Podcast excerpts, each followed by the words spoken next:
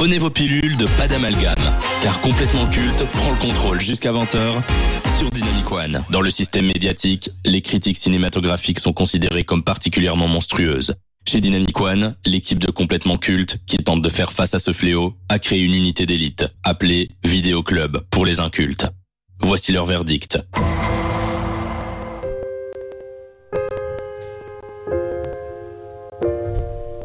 La fin de cette saga mythique des années 2000 approche. À la base, c'était une franchise pour les beaufs et les fans de tuning, mais avec l'arrivée de The Rock, la saga est devenue plus légère, plus fun, notamment grâce à son second degré et son autodérision. On peut donc dire qu'il s'agit du bip bip et coyote des temps modernes. Tout est culte. Les courses-poursuites, les bagnoles, les situations improbables qui remettent en question les lois de la gravité, les scènes à la fois émouvantes et ridicules donnant naissance à des mèmes autour de la famille et des répliques de Vin Diesel. En 22 ans, les films Fast and Furious ont eu le temps de rentrer dans le cœur des fans d'action et de voitures. Et les adeptes de blockbuster généreux ont été heureux d'apprendre et de voir le dixième volet de la saga Fast and Furious débarquer dans les salles de cinéma. Alors vous connaissez la chanson, à chaque nouveau film c'est plus d'accidents, plus de pays visités et plus de situations burlesques. Et pour la dixième aventure ils ont mis les petits plats dans les grands en conviant tous ceux qui ont croisé la route de Dominique Toretto. Après bien des missions et contre toute attente, Dom Toretto et sa famille ont dû déjouer, devancer, surpasser distancer tous les adversaires qu'ils ont croisés sur leur route. Ils sont aujourd'hui face à leurs ennemis les plus terrifiants et les plus intimes, émergeant des brumes du passé, se revenant assoiffés de vengeance et bien déterminés à décimer la famille en réduisant à néant tout ce à quoi et surtout à qui Dom est jamais tenu alors qu'on pensait tous que Fast and Furious allait prendre fin avec le 11e opus, il se pourrait que Fast X soit le premier volet d'une trilogie qui conclura la saga. Alors ne cherchez pas la logique ou à comprendre ce que vous voyez ou entendez, évitez de vous poser des questions et profitez du spectacle. Enfin quoique. Avant de critiquer Fast X, quel est votre rapport à la saga Fast and Furious? Qu'est-ce que vous pensez de cette franchise, Lucas? Alors, tous mes petits copains dans la cour de récré me disaient putain euh, Fast and Furious Tokyo Drift euh, tout tout tout tout tout tout tout bang Ah, attends, attends, attends, attends, attends. machin tu l'as Oh non, fais-moi le kiff. Oh le kiff Oh non, le kiff voilà Oh le kiff tout le monde disait banger absolu et tout machin Alors que Tokyo Drift c'est peut-être le pire de la Ouais, saga. Mais bon. alors j'ai bien aimé le 1 euh, j'ai bien aimé le 1 après moi j'avoue c'est ça, c'est la- c'est une série pour moi qui est lunaire c'est presque euh, un cas d'école en fait euh, Fast and Furious parce que c'est c'est jamais très bon mais pourtant il y en a tout- tout- tous les ans il y en a un. On en parlait un peu en off. Est-ce que tu considérais les films Fast and Furious comme des nanars ou alors des plaisirs coupables? Bah, vraiment, euh, alors des nan, en fait des nanars, j'avoue, j'ai j'ai du mal à me positionner parce que je pense que les films savent qu'ils sont pas bons, mais ils ont quand même des bonnes intentions derrière. Enfin, c'est bizarre, c'est des films qui sont bizarres. Bon, Maxime, toi t'as une tête à aimer Fast and Furious. Euh, Qu'est-ce qui te plaît dans cette saga? Mais c'est vrai que j'aimais beaucoup, plus quand j'étais petit, jusqu'au 7ème. Et qu'est-ce qui me plaît dans cette saga? Mais moi, quand j'étais petit, j'étais, je voulais être agent secret. Donc euh, voilà, moi c'était. Je rêvais d'être militaire, agent secret. Et te voilà, donc, euh. Il y, avait, ouais, Il y a eu un- il y a eu un Alex, choix je- qui a été voilà, à c'est ça. J'ai, j'ai- je, je me suis rappelé que je n'étais pas très fort et pas très- que j'avais pas un grand mental. Mais euh, ouais, du coup, euh, voilà, quand j'étais, quand j'étais jeune, c'est vrai que c'était quelque chose que j'aimais vraiment euh, bien regarder jusqu'au 7ème. Après, je trouve que ça a pris un virage euh, lassant. Alors, comme d'habitude, je vous lis la critique que j'ai écrite sur le film Fast and Furious 10 et ensuite vous réagissez et vous rajoutez des points et vous me dites ce que vous avez pensé du film. Dans une saga cinématographique, il faut savoir dire stop. Si la première partie de l'ultime volet de la franchise reste divertissante et moins tirée par les cheveux que le neuvième opus, on sent qu'ils ont fait le tour du concept. Au départ, c'était un film de beauf sur le tuning. Maintenant, ce sont les Avengers de l'automobile. Hormis Jason Momoa qui s'en donne à cœur joie et qui est un antagoniste très charismatique, tout le reste est une redite de ce qu'on a déjà vu. Des situations qui défient les lois de la gravité, des morts qui reviennent à la vie de façon miraculeuse, les anciens méchants qui deviennent des alliés, Dominique Toretto qui nous parle en boucle de la famille, Vin Diesel tire sur la corde et ne parvient plus à se renouveler. En même temps, comment peut-on faire plus qu'aller dans l'espace? Bien que j'aime cette saga pour son aspect nanar assumé, tu vois, il est temps qu'elle retourne au garage pour de bon afin de pas tout gâcher. Lucas, que souhaites-tu rajouter? Ben, en fait, ce qui est paradoxal avec ce, film-là, alors j'avoue, donc j'ai vu la moitié de Fast and Furious 10 parce qu'au bout d'un moment j'en avais un peu marre parce que c'est très convenu en fait. C'est des histoires qui sont hyper convenues. On sait ce qui se passe. euh, on- tout ce qu'on a, c'est des bons effets spéciaux et encore Et encore. et encore. Et donc, ben, c'est quand même 2h20 de film, quoi. C'est 2h20 où, en fait, ça s'arrête jamais. Il n'y a pas une seule idée novatrice. Il n'y a pas une seule idée scénaristique, un, temps soit un peu original.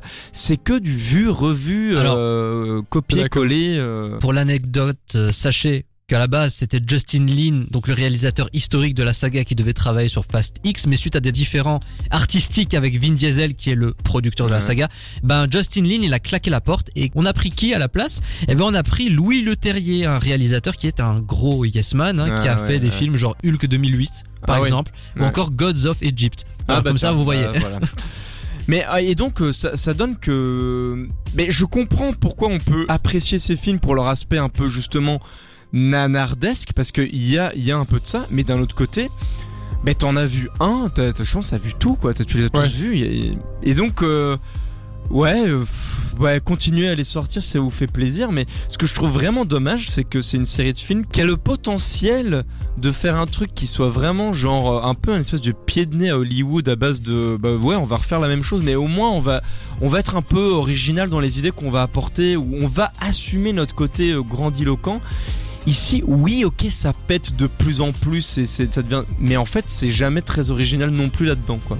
Je le rejoins un peu, c'est surtout moi ce qui me choque, c'est qu'à chaque film, t'as l'impression qu'il dévie à nouveau une nouvelle loi. Oui, voilà, euh, ça. D'abord, c'était des courses de voitures, où c'était rapide, tout bien. Puis euh, ça a été euh, des courses de voitures qui savaient presque voler. Puis finalement, il s'est s'accroché à une grue avec un crochet. Enfin bref, tu vois, c'est un peu redondant, c'est un peu con- et aussi ce qui voilà est un peu énervant, c'est que tu sais déjà la- aux 5 premières minutes Ouais. comment le film va se terminer. Bah ouais. Tu- sauf pour le 10 là où vraiment j'ai Là quand par même contre voilà. ça m'a énervé la fin du 10 ça finit sur un cliffhanger tu vois genre c'est pas le film qui se suffit à lui-même ça se finit sur un écran noir ouais. et sur encore une fois tu vois un personnage secondaire dans le 6 qui revient à la vie waouh incroyable Ouais, ça, tu vois, on l'avait pas vu venir Et il y a aussi un truc que je me suis dit, mais bon là, moi, moi, du coup, j'ai pas du tout grandi avec cette série-là. Je l'ai vu de loin, mais Ouais. vraiment, euh, je trouve qu'à un moment, Paul Walker, il faut le laisser partir, le man. En fait, on est quand même dans. est-ce que la mort de Paul Walker n'a pas un peu on va dire provoqué la fin de la saga. Est-ce qu'il fallait pas s'arrêter au moment où lui nous a quittés? Bah ça je sais pas euh, en vrai est-ce qu'il fallait même pas s'arrêter au 3 tu vois? Enfin moi ça je pense pas. À mon avis ça a dû profondément euh, toucher Vin Diesel. Ça ça se sent de fou. Ouais, ouais, bien sûr. Euh, et même lui l'a, dit plusieurs fois que la- le départ de jusqu'au Paul 10 Walker était, ça, était- était justement très pour dur. lui. Enfin, pardon, tu, tu- tu peux le redire j'ai, pas entendu. Qu'il irait justement jusqu'au 10, jusque Fast and Furious 10 pour lui, parce qu'il l'avait promis, ou quelque Voilà. chose comme ça, quoi. ok tu vois pourquoi pas mais à un moment je trouve que dans le film faut le laisser partir il est parti au 4 Paul oh, il me semble il me Euh, semble même euh, que dans non, le non, 10 au on accepte 7, le fait qu'il soit 7, mort Il est décédé au 7. Il est mort pendant le tournage du 7 et ça a été un bordel son nom parce qu'on a fait euh, des visuels ouais, en CGI avec son Oui, visage. On a même fait appel à son frère, son Ouais. frère jumeau. ah Il y a des scènes par contre c'est visible mais allez ça fait illusion. Dans le 8, il est pas mort dans l'histoire, il garde les enfants. Dans le 9 pareil. Et je pense que dans le Ouais. 10 on accepte enfin l'idée qu'il nous ait quitté. Je pense qu'il y a une scène Où ce on que- dit enfin il est pas là. Et ce que je me dis aussi, c'est, enfin, bah, euh, à son âme, mais ce serait très facile de le tuer dans la série aussi, oui, tu vois. oui. Genre, euh, ils l'ont fait avec euh, l'asiatique euh, qui jouait euh, dans, dans, Fast and Furious? Ouais, qui est mort Oui, dans oui, je and vois, Furious je vois le personnage. Ouais. Voilà, qui est mort dans Drift. Ils l'ont tué très facilement, tu vois. T'aurais pu très bien dire, euh, t'aurais pu très bien aussi Ils l'ont tué dans le 7 aussi. Et dans le 7, ouais, mais c'est parce que ça, ça se rejoint. Mais t'aurais pu très bien aussi le tuer comme ça. Et pour justement ouvrir, euh, tu vois, par exemple, euh, la rage de Vin Diesel, où il voulait ça, venger, tu vois. Et là, tu pouvais même faire un film là-dessus, en tout à vrai. fait tout à fait oui pu- mais ça ça aurait dû être le 8 en fait enfin, Ouais, tu vois, ça. euh, mais là Genre, on est putain, quand même euh, deux films plus tard. Donc c'était 2000. Il est sorti en quelle année le 7 euh, 2018 2017, je crois. 2017. 2017. Attends, je- On est quand même 6 ans après la mort du man. À un moment, il faut arrêter de faire référence à lui. Et je trouve que dans le 10, il y a encore beaucoup de scènes euh, à base de oh là là, euh, tu me manques mon petit Paul. C'est bon, on va me dire que je suis insensible, mais Après, euh, bon, après aussi, euh, on peut faire des clins d'œil, tu vois, pour lui rendre oui, hommage, bien mais sûr. on aurait dû le, je tu trouve vois. que c'est beaucoup. Enfin, je trouve qu'il y a un, il y a un Et moment. 2015, c'est euh, en 2015. Comment En 2015, ouais. 2015, Ouais. voilà, encore 8 ans. Alors en 2023, on constate que beaucoup de blockbusters, dont Fast and Furious 10, se sont plantés au box-office. Les films Disney, Marvel, DC et les franchises comme Transformers n'ont pas réussi à convaincre le public à se déplacer en salle.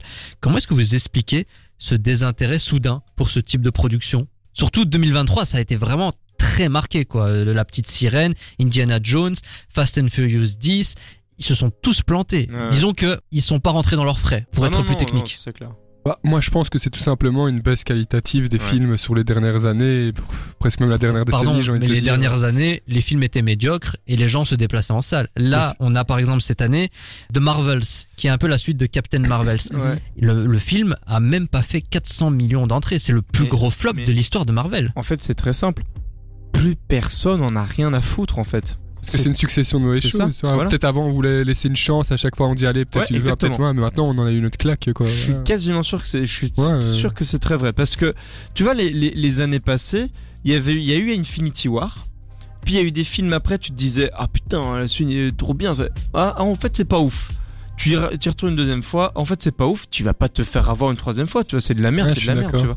Et c'est ça que je trouve très dommage, c'est parce que les gens qui ont ces franchises là dans les mains, ils ont quand même de l'or en barre dans les mains. hein. Ouais. Ils feraient un petit effort de scénariste et un petit effort de CGI et ils te feraient des bangers de fou. hein. Encore plus pour Marvel parce que eux ils ont qu'à aller piocher dans leurs comics et c'est bon quoi. Et quand tu regardes les anciens Marvel, alors que les effets spéciaux étaient pas dingues, ils Bah sont ouais. tellement larges. Même les, je te parle des Hulk de l'époque, euh, des promo Iron Man, tu vois. Enfin, le budget c'était sûrement plus restreint et c'était quand même des, des, des films de 2008 ou 2010. Et Je crois que le, truc, c'est que c'était rafraîchissant, c'était neuf, c'était Ouais. nouveau. Bah oui et puis après il y avait un côté mais bon ça euh, il y avait un côté comme toi quand tu parles de, de, de Hulk et Iron Man il y avait un côté où c'était héroïque mais ça restait quand même des films euh, un peu euh, pas dramatiques comme ça mais un peu sombres. Genre Ouais. euh, tu vois les premiers euh, Non, quand même Iron Man la moitié Ouais, du ouais. film le man en fait il est à deux, bois- à deux, à deux doigts de crever quoi. Mhm. et du coup c'est très fort. Là maintenant c'est hyper léger tu vois. Il y a des blagues partout c'est oui voilà c'est des comédies d'action mal écrites et donc au final bah tu rigoles même pas et t'es même pas impressionné par ce que tu vois. Pour continuer sur ce sujet, est-ce qu'on n'est pas arrivé à la fameuse prédiction de Steven Spielberg et George Lucas qui, il y a quelques années, avait annoncé la fin des divertissements à gros budget? Est-ce que ces divertissements en question sont voués à disparaître, à se planter au profit de films plus simples, un peu comme le nouvel Hollywood dans les années 70-80 En fait, les, gros studios comme ça, ils ont tout intérêt à sortir ce genre de merde. Pa- Parce que du coup, ça fait que ça continue de faire parler de leur franchise et tout ça. Je pense juste qu'à un moment, effectivement, tu vas avoir d'autres choses qui vont se proposer, qui vont claquer et qui vont plus intéresser le public. Et que du coup, ces œuvres-là vont être juste réadaptées pour un nouveau format qui va naître. Ouais, je pense que dans l'histoire du cinéma, on a eu plusieurs ères et que maintenant, tout, dou- tout doucement, on va peut-être se diriger vers quelque chose de plus neuf, quoi. Fast and Furious, la saga de façon générale, est-ce qu'elle est culte? Oui, ça c'est culte, elle est. Malheureusement. En fait, oui, bah oui, parce que c'est là tous les ans. euh, et en fait, elle est culte par son aspect très euh, mauvais, en fait.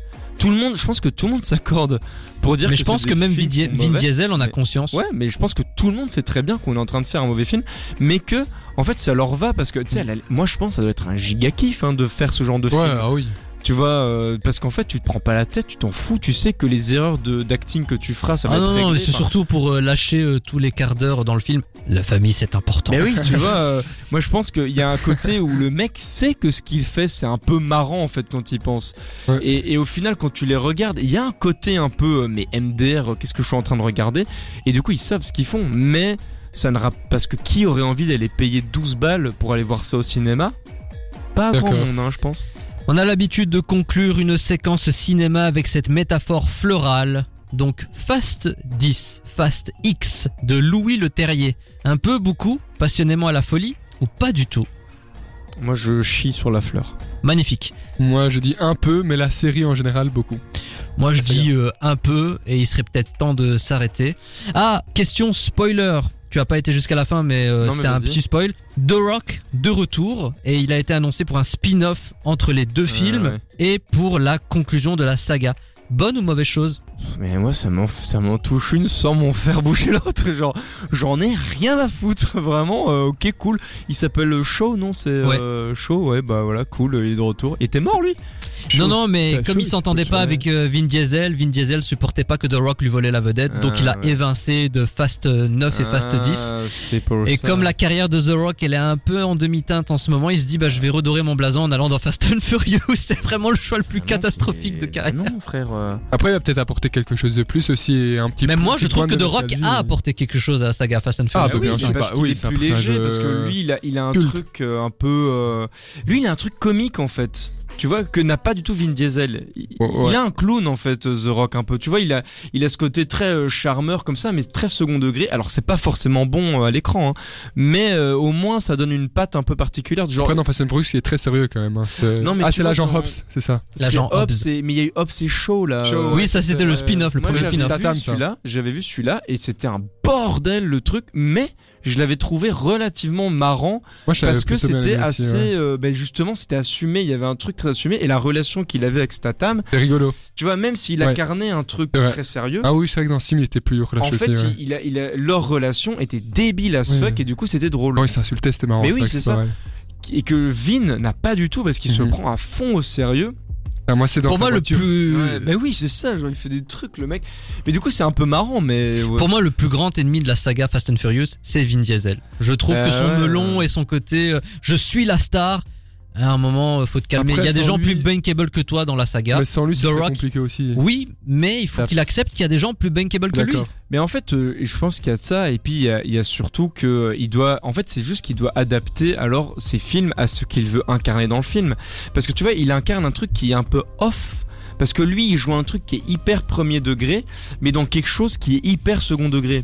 Tu oui, vois, euh, mais moi par exemple, à partir du moment où tu as John Cena dans ton film, ah bah, ouais, je suis ça- désolé, John Cena est plus bankable que toi. Accepte-le. Mais il Ouais, était pas si mauvais que ça en plus. Honnêtement. Non mais moi mais après tu vois il y a ce moment pardon mais ce moment où, où tu vois il y a la il y a l'espèce de bombe là qui euh, qui dure une plombe ce dru ce- Ah, la scène du ouais, Vatican. cette scène Ah oui, dure oui, super oui. longtemps. Il y a une réplique comme qui m'a fait marrer, c'est ce moment là où il est sur le pont et puis euh, on lui dit euh, non euh, Dom euh, casse-toi parce que là euh, t'es en arrêt sur le Vatican, t'as fait tout ce que t'as pu. Et puis voilà et il voit il fait non j'ai pas encore tout fait. Et il fonce sur la grue là qui bam et c'est stupide mais lui il joue ça tellement premier degré que en fait c'est drôle mais du coup c'est pas le sublimé mec non qui plus ferait vois. vraiment faire ça dans la vraie vie. Mais oui, mais tu vois, ce qui est juste kiff. dommage, c'est que la mise en scène ne sublime pas ce moment, ça le met pas en avant, je- Ouais. au contraire, ça le met un peu... euh, Et c'est dommage, en fait, c'est ça que le film ne trouve pas, c'est comment jouer avec son Vin Diesel dans son film, quoi. C'est juste ça. Fast and. Furious euh, 10, euh, réalisé par Louis Leterrier. Écoutez, faites-vous votre propre avis sur cette saga tirée par les cheveux. Le film est disponible sur Netflix, donc n'hésitez pas à le regarder si vous avez rien à faire, mais il y a quand même des films de meilleure qualité que ça. Vous écoutez complètement culte avec Famille et son équipe de 18h à 20h sur Dynamic One.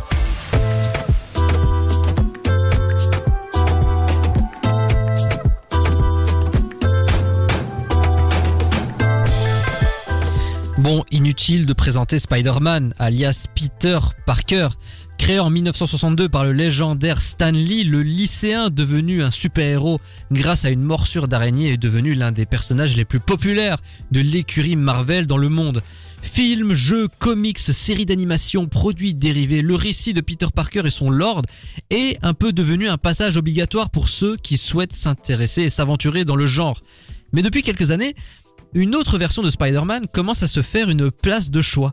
Apparu pour la première fois en 2011 dans Ultimate Comics Fallout numéro 4, Miles Morales, un jeune new-yorkais aux origines latino et afro-américaines, est dans les comics, oui, une alternative de Spider-Man dans le fameux multivers. En parallèle à ses aventures vidéoludiques sur PlayStation 4 et PlayStation 5, Miles Morales est au cœur de sa propre licence sur grand écran avec Spider-Man Into the Spider-Verse sorti en 2018. Véritable claque visuelle et narrative, le film a dépoussiéré le genre de l'animation grâce à ses visuels novateurs et ses techniques mélangeant différentes textures et en rendant les mouvements beaucoup plus fluides.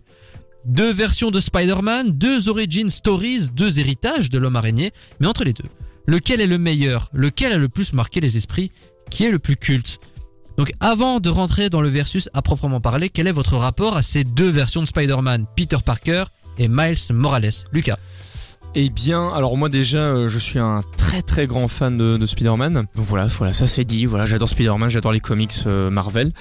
Maintenant, moi j'avoue que ces deux figures, euh, je, je connaissais pas trop Miles Morales avant qu'il apparaisse euh, à l'écran et tout ça, donc je m'étais un peu renseigné à l'époque. Et c'est aussi une, une version alternative de Spider-Man qui est très intéressante et qui porte pas mal de propos en plus euh, euh, que simplement être un super-héros. Donc il a, il a des choses intéressantes. euh, Tu as joué au jeu Spider-Man et Spider-Man 2 alors j'ai joué à Spider-Man, j'ai pas joué à Spider-Man 2 parce que je, ça, me- j'avais plus, j'ai plus de PS4 et j'ai pas de PS5. Donc du coup je n'ai pas eu l'occasion d'y jouer. J'en ai entendu beaucoup de bien. Après c'est globalement une redite du 1 en termes de mécanique, donc euh, ça m'intéresse un peu moins. Spider-Man Miles Morales également, qui est Oui, un ça- DLC euh, très coûteux de la première Exactement. version Spider-Man. Maxime, Écoute, moi, euh, j'étais pas spécialement un aussi grand fan que des Spider-Man que ça. Après, bien sûr, euh, moi, j'ai grandi dans, dans, dans la pop culture avec euh, avec, Avec notre cher euh, ouais. Peter euh, Peter Parker. Donc euh, donc voilà, j'ai beaucoup plus d'affection pour Peter Parker que pour euh, Monsieur Morales. lequel préférez-vous entre les deux? Moi c'est simple, je préfère Peter Parker parce que euh, j'ai lu beaucoup de comics euh, Spider-Man, euh, Spider-Man. Euh, J'aime beaucoup le rapport qu'il entretient avec sa, ses responsabilités et sa figure de héros. Après, je développerai plus tard, mais je trouve que ce que porte Miles Morales c'est aussi très intéressant. Oui, voilà, moi, je rejoins complètement Lucas. Moi, je suis de la génération Peter Parker, donc euh, ça bouge pas quoi. Parlons un peu de cette nouvelle version de Spider-Man qui est apparue depuis quelques années, Miles Morales. Qu'est-ce qu'il apporte de nouveau par rapport au personnage euh, connu euh, de tous? Mais en fait, euh, déjà, il y a un côté où, euh, il, il- en plus de son questionnement par rapport à euh, ses responsabilités de super-héros, on va y ajouter des euh, notions, euh, on va dire plus euh, raciales, c'est-à-dire que Sociétal sociétale e- effectivement et donc euh, ben, ça va donner une, une une interprétation un peu une couleur un peu différente au personnage qui est aussi très intéressante et notamment dans le film euh, merde Into the Spider-Verse. Across the Spider-Verse du coup La suite. et ben euh, c'est un sous-texte qui va être beaucoup plus euh, présent enfin en tout cas c'est une, une grille de lecture qu'on peut appliquer au film euh, puisque euh, le fait qu'on va lui dire que ce n'est pas un Spider-Man comme les autres parce qu'il n'est pas passé par les mêmes étapes et que du coup il n'est pas Spider-Man ça fait un peu écho aussi à ce qu'il incarne en tant que personne de par ses origines Oui, c'était une anomalie, il n'était même pas censé exister. etc., exister, etc. ouais. Et donc il va devenir son propre Spider-Man et ça je trouve que c'est un propos qui est très intéressant dans le contexte actuel surtout que maintenant on va avoir de plus en plus en fait de personnages qui vont être euh, di- diversifiés de par leurs origines et euh, leur couleur de peau ou ce qu'ils incarnent en termes de valeur et je trouve que c'est très intéressant. Alors, en je- 2024, je ne vais pas défoncer des portes ouvertes, donc je vais pas vous poser la question de euh, qui est euh, le plus marquant entre Peter Parker et Miles Morales. De- Ça me paraît évident que ouais, c'est ouais. Miles Morales, chacun de Peter Parker.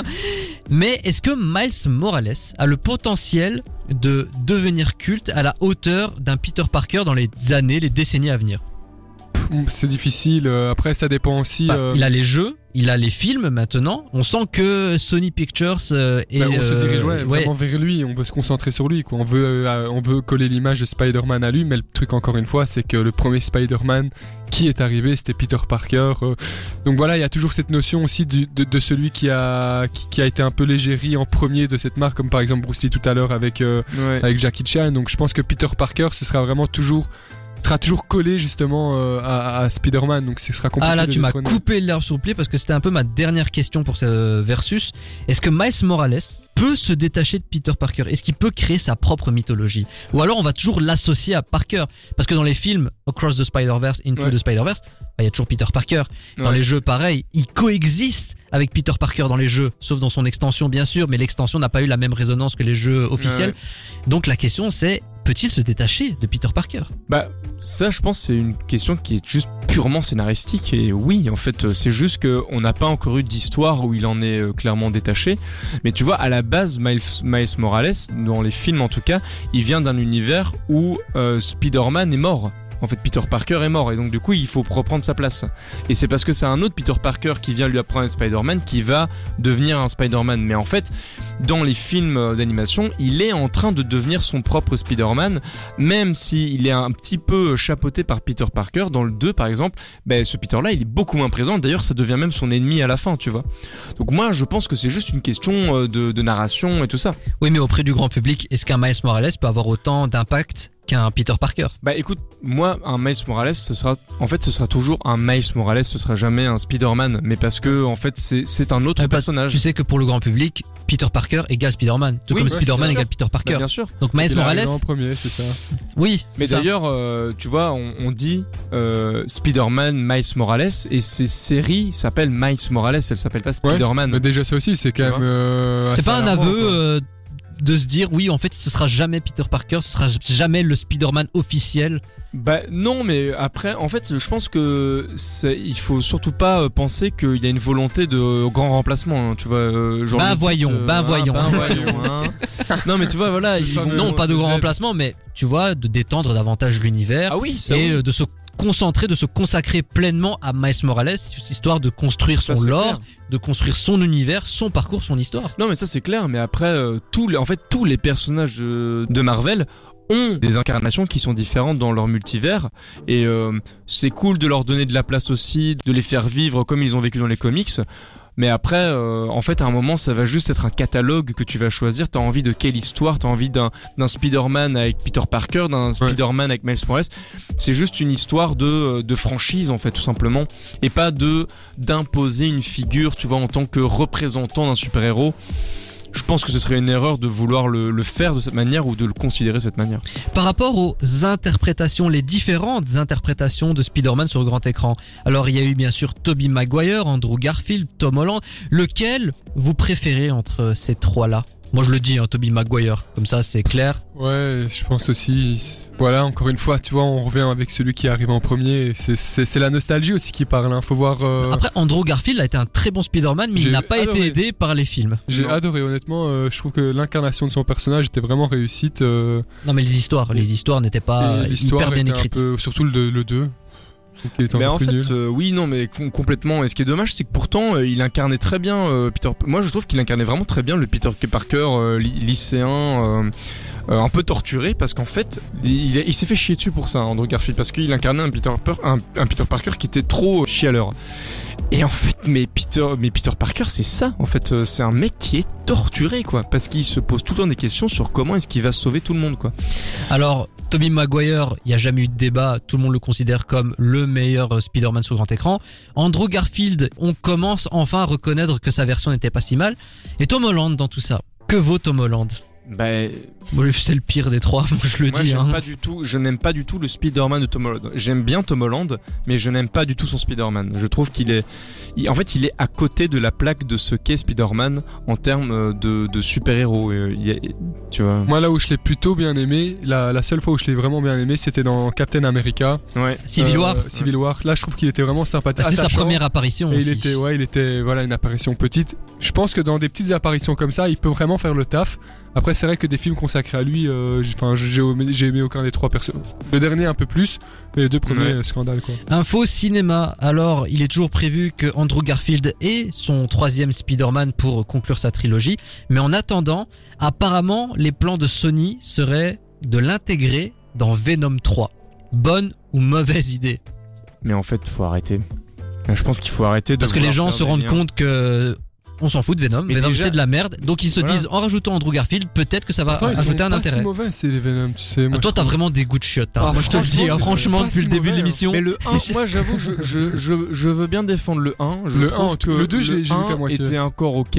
Il était pas incroyable, mais il était encore ok. Le 2 par contre euh, pff, là, Un carnage euh, carnage euh, c'est dur hein. c'est dur parce que déjà que je- on peut quand même reprocher au 1 que euh, le Venom est beaucoup trop gentil ou même si on va dire il est violent et tout il est vraiment très gentil par rapport à ce que ce qu'est un Non carnage mais c'est surtout ça doit être rated R, Et, tu vois, ça doit être oui. interdit au moins de 18 ans, Oui, oui. 16 ans, il y a rien, c'est pas violent, c'est et pas aussi, subversif. euh, MDR euh, Venom qui se fait bully sur sa planète. Enfin bon, bref, euh, moi ça, ça m'avait bien fait rire ça. Mais le film en lui-même était encore ok. La relation Ouais, qu'ils avaient ça. était sympa. Pas le 2, je l'ai pas vu. hein. Ah bah le 2 de t'as- Ah oui, pas ça. C'est vraiment très mauvais. Un des pires films de l'année Et, 2021. euh, et surtout euh, comment il s'appelle euh, le mec qui joue Carnage. Woody Harrelson. Woody Harrelson, il est il est, il, est, il est dans un autre monde. Il surjoue à fond, il est très mauvais. mais, mais en fait, pour moi, ce que ces boîtes doivent comprendre, c'est que en- les gens sont ok avec le fait que ces films ne cohabitent pas, quoi. C'est ça le multivers, en fait. C'est ça l'essence du Non multivers. mais depuis euh. No Way Home, ils veulent absolument Non, créer des faut- connexions. Ouais, je sais, mais il faut pas faire ça. On s'en fout. On n'a pas envie de voir ce Venom là-dedans. Oui, moi non plus. Attends, et dans quoi on l'a vu euh, Bah oui, mais par exemple dans euh, justement euh, Spider-Man Across the Spider-Verse, à un moment, il se retrouve dans l'univers de Venom Ouais. parce qu'il y a le- l'homme Tash là qui voyage dans différentes dimensions et il se retrouve dans la dimension de Venom. Mais euh, on s'en fout. Enfin, vraiment, faut pas faire ça.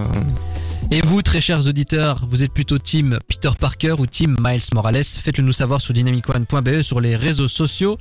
Prenez vos pilules de pas d'amalgame, car complètement culte prend le contrôle jusqu'à 20h sur Dynamic One. Et on est ensemble encore pendant quelques minutes. C'est complètement Ciao 2023, émission bilan des 12 derniers mois écoulés, tant sur les faits marquants, les œuvres et les personnalités qui ont marqué 2023. Mais avant de continuer cette programmation spéciale, on a eu des réactions, Maxime. De notre très cher ami Étienne, hein, l'un des meilleurs amis de Lucas, j'ai l'impression, euh, qui nous dit euh, The Rock a un vrai banger, mais pas autant que Lucas. Je confirme. Et puis il montre aussi son désaccord euh, sur, euh, sur le fait de toujours voir la même chose. hein. Il dit euh, peut-être que le public en a marre de voir la même chose, mais les Fast and Furious, encore un live action d'un ancien Disney, encore un Marvel pas trop recherché, même si c'est sympatoche à regarder, on sait qu'il n'y a rien de neuf. Eh ben, Étienne, euh, tu, tu, tu veux pas venir faire l'émission une fois avec Mais nous oui Ah, Euh, mais bien, ce serait ce serait, ce cool d'avoir des auditeurs avec nous. Ah, vrai, de temps en temps. Ça Écoute, euh, tu sais comment nous contacter complètement culte sur Instagram. Allez. Allez, on enchaîne avec l'une des rubriques que j'attends le plus, génie ou escroc.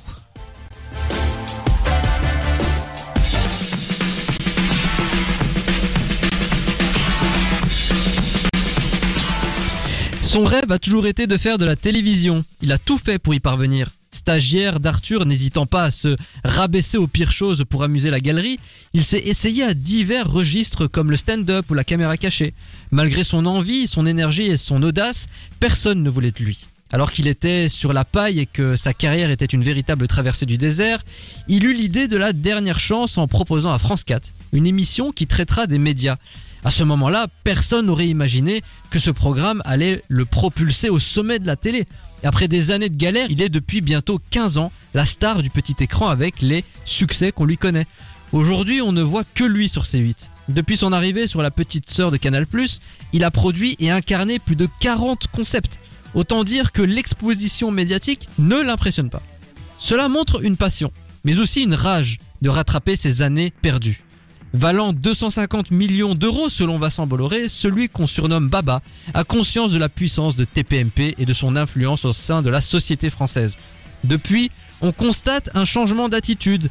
Il invective ses chroniqueurs et ses invités en direct, il recadre son équipe si une prise de position ne lui convient pas, la liste de ceux qui l'a menacé à l'antenne ou par SMS s'allonge au fil des saisons, un comportement et une succession de polémiques qui lui ont valu d'être au centre d'un numéro de complément d'enquête. Il ne se passe pas une journée sans que les journalistes s'expriment sur son sujet. De personne à bouffon du roi, de bouffon à trublion, de trublion à parrain du PAF. Aussi adulé que conspué, l'animateur semble indéboulonnable et intouchable. Cyril Hanouna, génie ou escroc On va commencer avec Maxime. Eh ben, je vais pas me faire beaucoup d'amis parce que je sais qu'il est très clivant et beaucoup détesté, mais ce mec est un immense génie. Dans le sens où à partir du moment où tu arrives à faire du direct pendant 15 ans, à garder une audience aussi dense, à toujours savoir quand même te renouveler, avoir des nouveaux concepts et quelque chose qui fonctionne toujours autant, même s'il est dénigrant, même si parfois il est complètement stupide, ce mec est un génie de l'information, en tout cas est un génie médiatique et du show. Lucas. C'est une giga merde.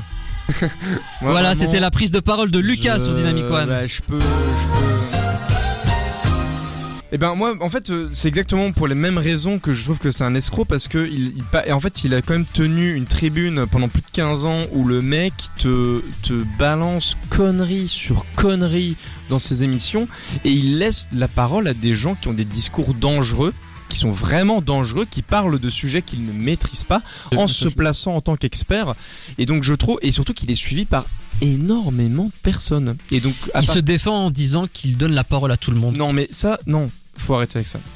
Quand tu parles de sujets clivants avec des gens qui ne sont pas experts dans leur milieu et que ces gens-là parlent en se faisant passer pour des experts, ce n'est pas donner la parole à tout le monde, c'est donner des tribunes à des discours dangereux. Jean Messia. Ben oui, mais tu vois, euh, clairement, et en fait, euh, dans ces émissions, tu, vois, tu l'as dit toi-même dans ton introduction, il va dénigrer les gens qui le contredisent. Mais ça, c'est très récent. hein. Là, je suis d'accord. Oh, Ouais. À ce moment-là, moi, euh, je vais vous dire, je vais vous donner mon avis sur euh, Cyril Hanouna. Je regardais très souvent Touche pas à mon poste Ouais. à ses débuts. Vous savez, quand il y avait les séquences je zappe, je mate, la séquence du téléspectateur, avec, euh, vraiment quand on se concentrait sur les médias, Ouais, quand on traitait Ouais. de l'actualité médiatique. Et depuis qu'ils ont fait, je sais pas, une version plus sociétale, politique, plus moi j'ai lâché, j'ai complètement lâché parce que qu'est-ce que j'en ai à foutre de savoir euh, ce que Géraldine Maillet pense de la réforme des retraites? Ouais. Qu'est-ce que j'en ai à foutre moi euh, de ce que Mathieu Delormeau pense du vaccin? Je m'en fous Mais moi, je- c'est justement pour ça que je dis que c'est un génie. C'est parce que c'est quelqu'un, je pense qu'il a une compréhension de la société française et de la société en règle générale qui est vraiment développée et il arrive tout le temps non. à rentrer dans, dans, dans les marges. Je t'accorde qu'il est un génie réfléchit. parce qu'il sait quoi faire pour rester à l'antenne, il sait ce qui fonctionne et il n'hésite pas à euh, faire des changements. Les 15 dans sa ligne éditoriale. les gars, C'est quand même quelque chose. Ah oui, non, mais euh, attention, hein, euh, ça, ça Après, moi j'aime pas, hein, j'aime pas le personnage vraiment, Non, mais, mais c'est un moi- génie. Moi, je veux bien lui reconnaître, mais en fait, tu ouais. vois, moi, je vais, je vais redire ça. Pour moi, un génie, il y a une connotation positive, tu vois. C'est comme si, euh, donc, dans le, le sujet comme on le traite maintenant, pour moi, je veux bien le résumer en bon ou mauvais, tu vois. C'est un peu ça.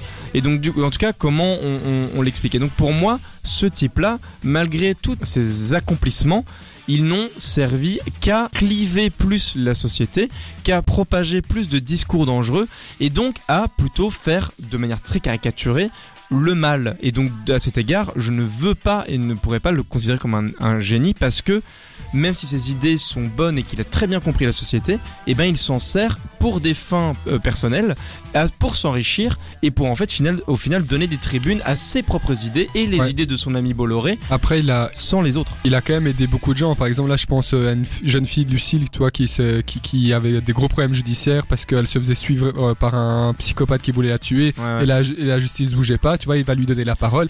La justice s'accélère, toi, il y a eu plein de cas comme ça. Il a aussi donné quand même, il a fait beaucoup de dons. Est-ce que maintenant c'est pour se redorer l'image? Très certainement.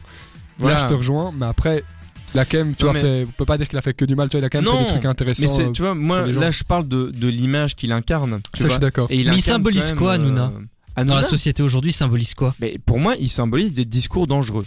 C'est parce que il, dans, dans ces plateaux, il va accueillir des gens pour parler de sujets qu'il ne maîtrise pas à chaud. Il représente pas la droitisation de l'Europe, tout simplement Oui, aussi, éventuellement. Bah oui, Ouais. si, ah, si on parle politique. En tout cas, il s'est clairement, droitisé sur ces dernières années. Ah, Avant, je trouve qu'il était un peu plus neutre. Il pouvait quand même donner. Mais je crois que ça, ça a commencé où ça? Avec le gros clash avec Mélenchon. Je pense que c'est Ah là, ouais. à partir de ce moment-là, où il a pris une, une direction. euh, Ah non, non, même avant. droite, je trouve. Je suis désolé, quand il passait euh, des semaines et des semaines à parler euh, du confinement, du Covid et des vaccins et qu'il invitait euh, tout le monde et n'importe qui Ouais. sous prétexte de soi-disant faire avancer les débats, lui tout ce qui l'intéressait c'était de s'amuser euh, en se moquant de ses invités. Il n'y a pas une idée moi que j'ai retenue, pas une seule. C'était juste de la bouffonnerie. Et moi ça m'énerve parce que je comprends l'idée et l'idée était pas mal, genre vraiment donner la parole à des gens Ah, qui s'y connaissent dans leur sujet. Mais à partir du moment où tu m'invites tout le temps des gens euh, qui sont connus pour les polémiques, euh, ça faisait- c'est chiant. Ça faisait des chiffres. Hein. En fait, voilà, c'est ça le truc. C'est que, tu vois, à la limite, allez, à la limite, je veux mê- même bien qu'on donne la parole à tout le monde et qu'on fasse discuter des gens qui ont un avis A et un avis Z.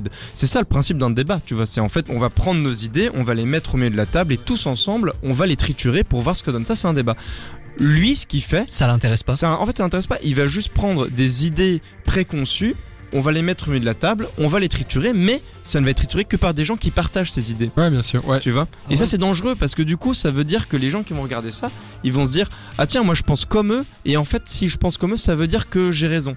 Même si c'est une idée dangereuse. Après, tu vois qu'il y a quand même sur en tout cas ces chroniqueurs, ils sont quand même diversifiés dans, dans leurs opinions politiques. Hein. Tu peux voir Ouais. euh, le copain de Ruquier qui est quand même extrêmement gauchiste, euh, Ouais. Gilles Verdez aussi. T'as des Maillets qui est un peu plus euh, Oui, macroniste. mais t'as remarqué ou, euh, comment il traitait ses chroniqueurs à chaque Ouais. fois qu'ils parlaient ouais, surtout Verdez. Ah, mais après, est-ce que tu vois, c'est pas pour faire du buzz? Par exemple, Verdez. Bah oui, bien sûr. Moi, parfois, j'ai l'impression qu'il lui dit qu'il doit dire ça et il sait qu'il va ramasser. Oui, mais c'est faussement pluriel, c'est faussement démocratique en fait cette Et- émission. et- si oui, voilà. si c'est pour faire du show, alors qu'il me l'annonce, tu vois, en début d'émission avec un écriteau, c'est Ça va pas scripté. faire autant d'audience alors tu Non, vois. non, bien sûr, mais, mais du coup, tu vois, c'est ça où je dis que ça participe à. C'est dangereux euh, en termes de Ça, je peux société. être d'accord. ouais. Parce que du coup, en fait, tu vois, quand euh, ça, pa- ça peut être que du show, qu'il va rabaisser un chroniqueur sans arrêt. Mais du coup, qu'est-ce que ça va faire? Ça veut dire que les idées de ce chroniqueur, Ils sont passés à la poubelle. quoi. exactement, Ouais. et donc elles vont passer aux yeux des spectateurs comme des idées qui sont pas à suivre. Je vais vous faire écouter un extrait de l'animateur Thierry Ardisson qui euh, était sur le plateau de Quotidien et qui s'est exprimé sur Cyril Hanouna. Et vous me dites ce que vous en pensez. une réflexion parfaitement mafieuse. Donc ce côté mafieux qu'Anouna montre tous les jours, en fait, il est, il est général dans la maison. Et moi, j'ai décidé d'arrêter de supporter. Voilà. Quand, Vous allez au tribunal et c'est- Franchement, et vous le savez bien, vous avez été victime, vous aussi, de, de Cyril Hanouna. Aujourd'hui, vous êtes dans une espèce de paix armée. Mais, si vous voulez, c'est, pourquoi ce type, de quel droit ce type se permet d'insulter tout le monde tous les soirs à la télévision? Enfin, je veux dire, c'est, c'est pas possible, quoi. C'est une racaille inculte. C'est un type qui n'a aucune éducation. Non, mais, je veux dire, c'est, c'est, c'est scandaleux. Enfin, moi, je sais pas, y a pas, est-ce qu'il y a que moi que ça révolte? Non, vous êtes le seul à le dire. ah ben, je Comme ça. C'est pas grave. Hein Ben, c'est pas grave. Voilà. Je continuerai à le dire. D'accord. Qui souhaite commencer? Écoute, euh, je suis plutôt d'accord euh, entre parenthèses avec ce que dit Ardisson, c'est que voilà, c'est quelqu'un, je pense parfois qu'il est qui est fort dénigrant. Mais le truc, c'est que vu qu'il a tellement d'audience, pourquoi est-ce qu'il va changer son comportement? C'est que ça fonctionne, c'est que ça touche un public qui est quand même assez large. Alors c'est la faute de qui? Du public?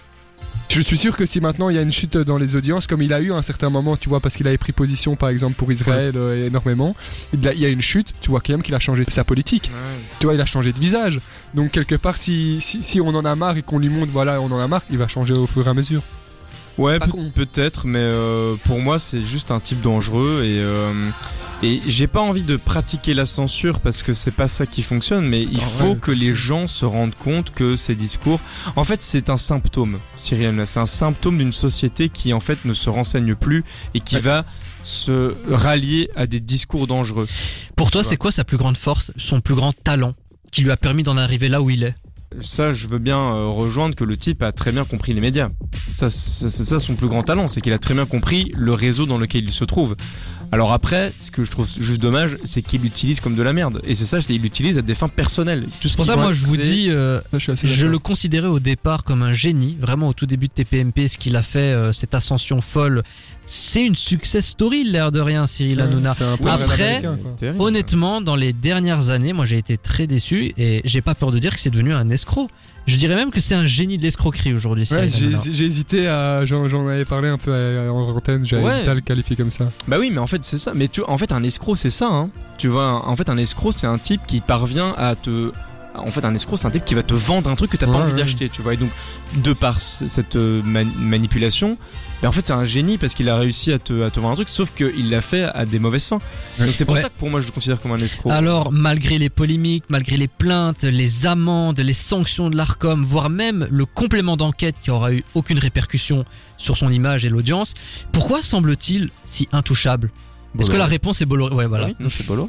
Y C'est parce que le type, euh, le, le Bolloré, c'est un type qui qui possède moult chaînes machin, qui a des avis bien tranchés sur les questionnements. Oui, Enfin- il est bien droitisé Ah oui, aussi. il est bien, hein. bien, bien à droite. Hein. Et lui, si tu vas commencer à sortir un petit discours de gauche, euh, c'est Quand tu regardes quand hein. même, c'est son top 3, c'est lui, c'est Pro, euh, c'est Hanouna, c'est Pro, c'est Pascal Pro, des. euh, Charlotte Dornelas, ouais, non, Eugénie je pense- Bastier, Je pense pas à lui, euh, je pense à. Autre. Zemmour aussi à un moment, Ouais, il était ouais. sur CNews, hein, on l'oublie. Ouais, ouais, Mais, euh, euh, voilà, euh, non, mais moi je pense qu'il est intouchable parce que euh, il a, il a, il a, il a Bolloré qui le. Mais ça va durer? Est-ce qu'on est au, début de son empire? Est-ce qu'on s'approche de la fin? Euh, Donc, Moi chaque année, honnêtement j'ai du mal à, me dire là, qu'on approche à, à une fin. J'ai l'impression que là il est bien parti. hein. Chaque année, on dit que c'est la fin. Chaque Ouais. année, on se dit comment est-ce qu'il va faire. Il revient et il se fait 2 millions de téléspectateurs chaque jour. Donc, euh, En fait, c'est très simple. À partir du moment où tu constates que l'extrême droite prend de plus en plus euh, d'ampleur en France, c'est justement ce type de discours-là qui va pas diminuer. Parce que t'as de plus en plus de bouffons. Je suis désolé, hein, moi,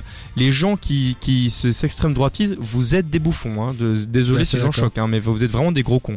Mais du coup, c'est ces gens-là qui vont aller rejoindre ces discours-là. Et comme tu en as de plus en plus, ça fait plus de buzz. Comme il aime bien ça, il va en faire de plus en plus. Et ouais, c'est un cycle sans fin. C'est pour ça que c'est super dangereux. Bon, revenons dans le côté euh, culte de l'émission. Est-ce que Cyril Hanouna a marqué les esprits? Est-ce qu'on va s'en rappeler dans les décennies à venir? Oui, oui, je crois que c'est- ce sera même peut-être l'un des plus grands animateurs euh, que la France aurait connu, je pense. hein. Tu dirais que c'est le Michel Drucker des années 2000, le post 2000 Non, parce que. Euh, en termes il- d'audience, en termes d'impact, d'importance. En, termes peut-être de résonance dans l'esprit, où voilà, Cyril Hanouna, ce sera une figure, c'est quelqu'un qui a marqué sa génération.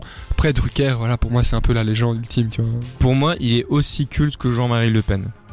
Ouais, mais, mais Jean-Marie Le Pen est culte quand même. Mais oui, mais il est dire. culte, mais, mais tu vois, c'est un culte euh, où en fait tu le connais parce que le type est tellement raciste dans son âme. euh, que, ouais. Pour moi, c'est le même niveau. Il est culte à ce point-là. Je peux me tromper, hein, mais il me semble que t'aimes pas trop Cyril Hanouna. J'aime pas trop, non, mais toi non plus, t'aimes pas trop. euh, Ouais, moi, moi, honnêtement, je l'aimais ouais. beaucoup au début parce qu'il Ouais. apportait un vent de fraîcheur. Genre, il est capable de faire une émission sans respecter euh, le prompteur, sans respecter la conduite. C'est-à-dire, s'il a envie de faire un karaoké avec le public, il va faire le karaoké avec le public. Aussi, Il a même fait une kermesse avec euh, tous ses chroniqueurs euh, pour concurrencer le Grand Journal à l'époque où il y avait la guéguerre avec Michel Denisot. Il y avait un petit côté populaire Ouais. que je retrouvais en Cyril Hanouna, un espèce de côté, euh, un côté Patrick Sébastien, Ouais, tu vois. Mais là, non, je, je n'adhère plus. ouais. Peut-être que j'ai grandi aussi. Ouais, Et que j'ai mûri. ouais, Ça sûrement, joue. Par sûrement. contre, vraiment, petite parenthèse, c'est, euh, j'ai regardé complètement d'enquête. Ouais. Je me suis fait une joie de dire comment est-ce que ce mec va introduire son émission. Après une Ah, minute, ouais. je me suis dit, c'est quand même un génie. La Ouais. façon dont il a retourné ça, je me suis, parce que vraiment, moi, je suis, je suis fan des médias, donc voilà. Donc, quand même, d'un point, d'un point de vue objectif, je me suis Ouais. dit, ce mec est incroyable. La fa- vraiment, la façon dont il faisait le contour, mais- c'était. Mais il a une équipe derrière lui. Hein. Il a une équipe. Il a une équipe, qui- mais la, voilà, il a, il a su en jouer. Je me suis dit, putain, il, il est fort. En une minute, il m'a fait, il m'a fait au presque c'est ce que j'ai fait combien d'enquêtes. sait comment parler Ouais, voilà. tout ça, on peut pas On lui dit, retirer il a- ça, il a compris, quoi. mais, mais c'est un gros con. Ouais. On va euh, conclure cette séquence avec euh, cette amabilité. Super. Et vous, très chers auditeurs, Cyril Hanouna, c'est un génie ou un escroc? Faites-le nous savoir sur dynamicone.be et sur les réseaux sociaux. La séquence génie ou escroc se conclut pour cette semaine.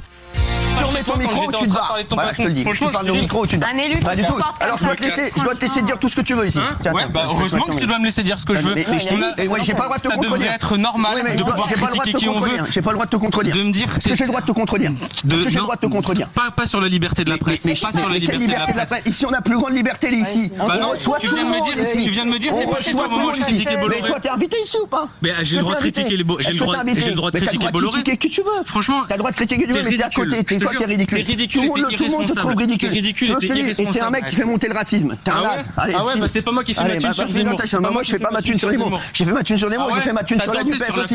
Et c'est pas de la sur On n'a pas l'affaire danser sur naze.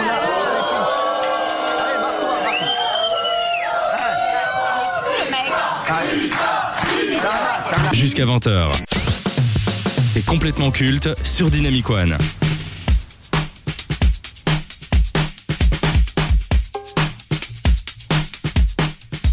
L'édition 2023 du Ballon d'Or aurait pu et aurait dû être celle du renouveau, celle qui officialiserait la nouvelle génération de footballeurs et la fin de la suprématie des icônes et légendes de ce sport, à savoir Cristiano Ronaldo et Lionel Messi. Les deux ne jouent plus en Europe et sont en fin de carrière, alors il était temps de laisser place aux jeunes.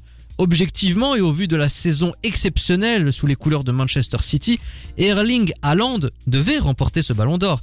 Lauréat de la Première League, de la FA Cup et de la Champions League, meilleur buteur du championnat anglais et de la Coupe d'Europe avec respectivement 36 et 12 buts, le cyborg norvégien avait fait preuve d'une efficacité folle et d'une importance capitale dans l'effectif des Citizens. Mais il semblerait que les votants n'aient pas les mêmes critères de sélection. Privilégiant le prestige de la Coupe du Monde sur un mois au détriment de toute une saison, c'est Messi qui remporte le huitième ballon d'or de sa carrière et très certainement son dernier. On voit clairement que c'était une manière non méritée de récompenser une dernière fois la Pulga, et ce au détriment de jeunes prodiges comme Mbappé ou Jude Bellingham. Ainsi, l'Argentin, évoluant désormais en MLS, creuse davantage l'écart avec son rival de toujours pour officiellement être considéré comme le plus grand joueur de tous les temps. Sauf que la légende portugaise mérite ses 5 ballons d'or. Andrés Iniesta en 2010, euh, Franck Ribéry en 2013, Virgil van Dijk en 2019 ou encore Lewandowski en 2021. Maintenant Haaland, les triomphes de Messi face à des joueurs plus méritants ont fait polémique, mais que l'on se rassure, c'était son dernier vol. Enfin, pour le moment. Bon, j'ai déjà donné mon avis sur le sujet, donc on va commencer directement avec Maxime. Écoute, moi je suis vraiment un grand défenseur de Messi, mais c'est vrai que je pense qu'on aurait pu le donner à Haaland, ce ballon d'or. Après, voilà, c'est comme Mbappé l'a dit euh, dans une interview. Quand tu es Lionel Messi, que tu gagnes euh, le trophée de ta vie et comment est-ce qu'il a gagné, enfin, il a fait une des plus belles campagnes que j'ai vues de ma vie en, Coupe du Monde. Quand même compliqué aussi. de Oui, mais alors, si la Coupe du Monde est aussi importante, pourquoi on l'a pas donné à Iniesta en 2010 Parce que c'est parce que on peut Pourquoi pas. on l'a pas donné à Mbappé en 2018 parce Si la Coupe du Mbappé Monde est plus meilleur- importante ouais, que la mais saison. Mbappé n'était pas le meilleur joueur en 2018. Non, mais tu vois, c'est une espèce de. Je suis d'accord, le, de double le de mesure comme Messi ça. A, a une saveur différente, ça c'est sûr, mais il sera toujours, je pense qu'il sera toujours favorisé, comme maintenant le FIFA, le FIFA Tevez qu'il a, je pense que voilà. Il mais ça, c'est une pas. connerie. C'est le meilleur joueur en 2023. La Coupe du Monde, il a gagné en décembre Ah, je suis 2022. complètement d'accord. Et on continue à lui donner des prix. Ah, je suis Tu d'accord. trouves pas qu'il y a un espèce de lobbying autour de Messi? Il y a Mais- cette volonté d'en faire à tout prix le meilleur joueur de tous les temps. Enfin, je veux dire, j'ai cité les différents ballons d'or qui ont fait polémique, mais t'as Virgil van Dijk en 2019, Non. c'était l'occasion de donner à un défenseur. Enfin, il avait fait une campagne exceptionnelle, il a même gagné ouais. la Ligue des Champions. Lewandowski en 2021, Franck Ribéry, est pas, est pas convaincu. Bon, Van euh, Dijk, pas. Après, Lewandowski, je peux l'entendre. Franck et, euh, Ribéry en 2013, qui avait remporté et la Bundesliga là, ça et la Champions Ça a été League. donné à Ronaldo. Oui, bah je dis pas, hein, bien sûr. Ronaldo également, mais Ronaldo, il y a un ratio où il en a peut-être moins volé que Messi. De toute façon, c'est simple. Un ballon d'or, il sera toujours clivant. C'est comme tu vas regarder en 2015. Pourquoi est-ce que tu le Oh, donnes pas pas, à Neymar? Pas vois, tous. Tu pourrais très Ah. bien donner à Neymar aussi. Il était, ça, il a, à ce moment-là, c'est un des meilleurs joueurs que qu'on voyait, tu vois. Mais pourquoi est-ce que tu vas le donner à Lionel Messi? Parce qu'il a une serveur en plus. On peut pas. En fait, quand t'as Lionel Messi dans une équipe, c'est pour ça qu'on l'a pas donné à Iniesta. C'est pas un problème Tu ça? peux pas le. Ouais, si, mais il est tel, il, a- il était tellement fort. Je on va être objectif. Il était vois, tellement c'est ça fort. mon ce joueur, problème. du Sous prétexte qu'il s'appelle Messi, voilà, euh, on lui accorde tout. D'ailleurs, il y a des stratégies qui se fait pendant ces cérémonies. Il faut Ouais, savoir que ses proches, notamment le, le sélectionneur de l'équipe argentine, qui a décidé d'évincer de son top 3 Erling Haaland car il estimait que c'était une grosse menace. À un moment, faut être objectif. Il y a plus d'objectivité dans ces cérémonies. Et je trouve que Je pense qu'il plus les années passent, bah, plus euh, ces cérémonies, ces récompenses perdent de leur valeur. Lucas, tu penses quoi toi de Moi, je trouve débat que c'est complètement mérité. Il a fait une saison. Euh, Attends, Messi joue à quel sport? Piqué des hannetons, au hockey sur glace, on le sait. Euh, moi, je trouve qu'il tapait bien. Attends, pardon, je vais le refaire. Moi, je trouve qu'il tapait bien dans le ballon. Euh, il a des stratégies euh, qu'on n'a jamais vues. Et puis, euh, il a un jeu de jambes vraiment incroyable. Donc, euh, pas les Messi, euh, allez la Belgique? Ouais, la roue tourne va tourner, hein, moi je te le dis. non, honnêtement, si on regardait le problème dans sa globalité, est-ce que tu dirais que dans ces 15 dernières années dans le football, Cristiano Ronaldo et Lionel Messi, leur domination dans ce sport a causé du tort aux autres joueurs? On était tellement omnibulés par cette rivalité, par leur performance, cette chasse aux statistiques, qu'au final, il y a plein de talents qui n'ont pas réussi à éclore, qui n'ont pas réussi peut-être à prouver ce qu'ils valaient, parce qu'ils ont été invisibilisés par Messi et Cristiano Ronaldo. Bah, le seul qui a su un peu rentrer à un certain moment dans la compétition, on va dire, c'était Neymar. Mais le truc, c'est que on parle peut-être des deux meilleurs joueurs de tous les temps. Comment est-ce que tu veux rivaliser à un certain moment? Allez, c'est la campagne est quand même historique. C'est des gens qui ont des statistiques hors normes. Ils sont au top 2 partout. Ils sont en Ligue des Champions, meilleur buteur, meilleur passeur, meilleur buteur de l'histoire, meilleur buteur de l'histoire des, des Coupes du Monde, presque meilleur buteur de l'histoire des Ligues des Champions. Enfin, des gens, voilà, comment est-ce que tu veux pas être dans le rond Peu importe les joueurs qui auraient eu euh, de l'ancienne époque, dans l'époque de Messi et Ronaldo, je pense qu'aucun aucune personne euh, aurait- gagné le ballon d'or. C'est dommage pour euh, les, jeunes talents euh, qui, ont émergé à cette époque-là. Bien sûr que dans d'autres dans d'autres époques, si maintenant ils arrivaient ou si c'était arrivé plus tôt, ils auraient pu plus se démarquer. Mais moi, je, remercie juste le football de m'avoir donné la permission de voir ces deux, la, allez, la possibilité de voir ces deux, euh, ces deux monstres jouer au foot et se taper, euh, et se taper l'un sur l'autre pendant, pendant des, euh, 15 ans, quoi. Est-ce qu'il n'y avait pas une volonté, surtout aussi de la part des journalistes, qui ont clairement choisi leur camp Ils n'ont pas aimé le côté arrogant de Cristiano Ronaldo. Du coup, ils ont favorisé Messi, que ce soit dans la presse, que ce soit dans les prises de parole, que ce soit également dans la manière de le vendre auprès du grand public. Il y a une plus belle histoire entre guillemets avec euh, Lionel Messi, son handicap, le fait que le FC Barcelone l'a aidé, le talent, machin machin. On connaît l'histoire, mais honnêtement, est-ce que ces 8 ballons d'or ne risquent pas de lui porter préjudice? Moi, je pense pas, et je vais pas développer pourquoi je pense ça. non, mais je pense que Ça me Lucas, il a, il a bien raison, parce Ça que déjà évident. dans 50 ans, on regardera jusqu'à ce mec à 8 ballons d'or. Non On mais quand tu vois les, les réactions que ça a suscité, genre, pardon, il y avait pas que des gens qui étaient contents pour Messi. Enfin, Non. ils se sont dit, oh putain, Ah, encore quoi. Mais tu même vois. moi, franchement, je me suis dit. Non, moi j'étais très content, mais je me suis dit, allez, c'est vrai que maintenant tu le donnes à Haaland, j'aurais totalement compris. Après, euh, quand tu dis est-ce qu'on l'a mieux médiatisé, je pense tout simplement que Messi, honnêtement, c'est jamais fait dans le football. C'est un Maradona avec une fin- la finition d'un Ronaldo et un Maradona avec des statistiques euh, d'attaquants, des plus grands attaquants de l'histoire. Donc, Ouais, mais sur les 5 ballons d'or que Ronaldo a gagné, a remporté au cours de sa carrière, objectivement, il les méritait. Il n'y a Bah, pas eu de dire, braquage. par exemple Ribéry, tu vois. euh, Ribéry, oui, mais 2013, vu euh, la saison que Ronaldo a fait en 2013, honnêtement, bah, ça tu se valait. la même chose en 2010, alors Messi c'est 60 buts. Oui, oui, mais tu vois moi, c'est l'argument de la Coupe du Monde. Sous prétexte qu'il a gagné la Coupe du Monde, eh ben, c'était Je suis automatiquement d'accord. Le grand gagnant du Ballon d'Or. Bah non, Mais bah c'est non, la- puisque dans le passé, ça s'est vérifié faux. Mais c'est la façon dont il l'a gagné aussi, tu vois. C'est Ouais, tout mais le même- mythe qu'il y a autour. Parce que pour moi, c'est la en fait, saveur qui est soit on différente. respecte les règles, soit on les respecte pas. Je suis d'accord. Donc le Ballon d'Or, c'est le meilleur joueur sur toute une saison. La Coupe du Monde, c'est un mois. Donc en gros, tu craches à la gueule de tous les joueurs qui ont performé pendant 11 mois, mais comme ils n'ont pas participé à la Coupe du Monde, eh ben en gros, ils méritent pas euh, d'être nommés Mais le meilleurs gros joueurs. problème, je pense, avec pourquoi est-ce qu'on n'a pas donné, s'il avait été performant à ces deux matchs-là, il aurait eu sans aucun doute. C'est qu'il a été absent en demi-finale et en finale de Ligue des Champions, il était inexistant à Londres. Il était vraiment très très très très très mauvais. On l'a pas vu du match, il a pas touché un ballon, tu vois. C'est ça aussi qui a, qui a, qui a tapé. Messi, de- du premier match à la fin, ça a été le mec qui Oui, a mais au PSG. Bah, la première, anecdotique. première partie. Première Oui, parce qu'il se préparait pour la Coupe du Monde, mais après. D'accord. Mais ça a fait que quand même, il avait. Il a, il a- il Vous en faites pas, euh, euh, chers auditeurs et auditrices, on est bien dans complètement culte et pas dans complètement coup franc. Mais Mais Messi, peut-être, euh, eh, euh, mais Messi est peut-être. culte. Non, mais bien sûr. C'est parce que Le mec qui, 10 qui, qui l'agresse. vous euh, oh Non, ça m'intéresse pas. Je trouve ça marrant que pendant 10 minutes, vous avez fait des, des trucs de. Oui, là, en fait, là. Mais, mais- Bah, c'est parce que c'est, voilà, euh, Non, mais c'est marrant. tu vois. Ah oui, je non, mais clairement. euh, euh, mais ça, ça, s'en- ça s'entend. On voit vraiment que vous avez bah, chacun un. De toute façon, il n'y aura jamais euh, de bonne ou de mauvaise réponse à ça, tu vois. euh, Ah si, si, la mienne est très bonne. Ouais, la mienne Mm. aussi, je pense. Non, mais moi je suis leader Moi, suprême. je pense que ouais, celle de famille est mieux pour le coup, mais voilà. T'as dit quoi J'ai dit que c'est la tienne était mieux. Je pense qu'il veut des points Le supplémentaires. pop pour, quiz euh, n'a pas encore commencé voilà. officiellement, mais Voilà. tu démarres écoute, moi, avec je me, rends- plus je me de points. de ton côté aussi, finalement. Oui, mais toi tu vas te casser parce que les opportunistes. Bon, pour conclure ce débat, est-ce que le huitième Ballon d'Or de Lionel Messi est mérité ou volé? Mérité. Volé. Bon, vous faites ce que vous voulez de ce débat, les très chers auditeurs. Je pense qu'il est mérilé. Ouais, Voilà. bah on va on va on va conclure sur ce magnifique euh, jeu de mots, cette fusion qui n'a aucun sens. Mais bref, c'est ainsi que cette émission spéciale s'achève. Thank you, thank you very much for coming out this evening. Thank you, thank you, thank you. You're fuck too kind.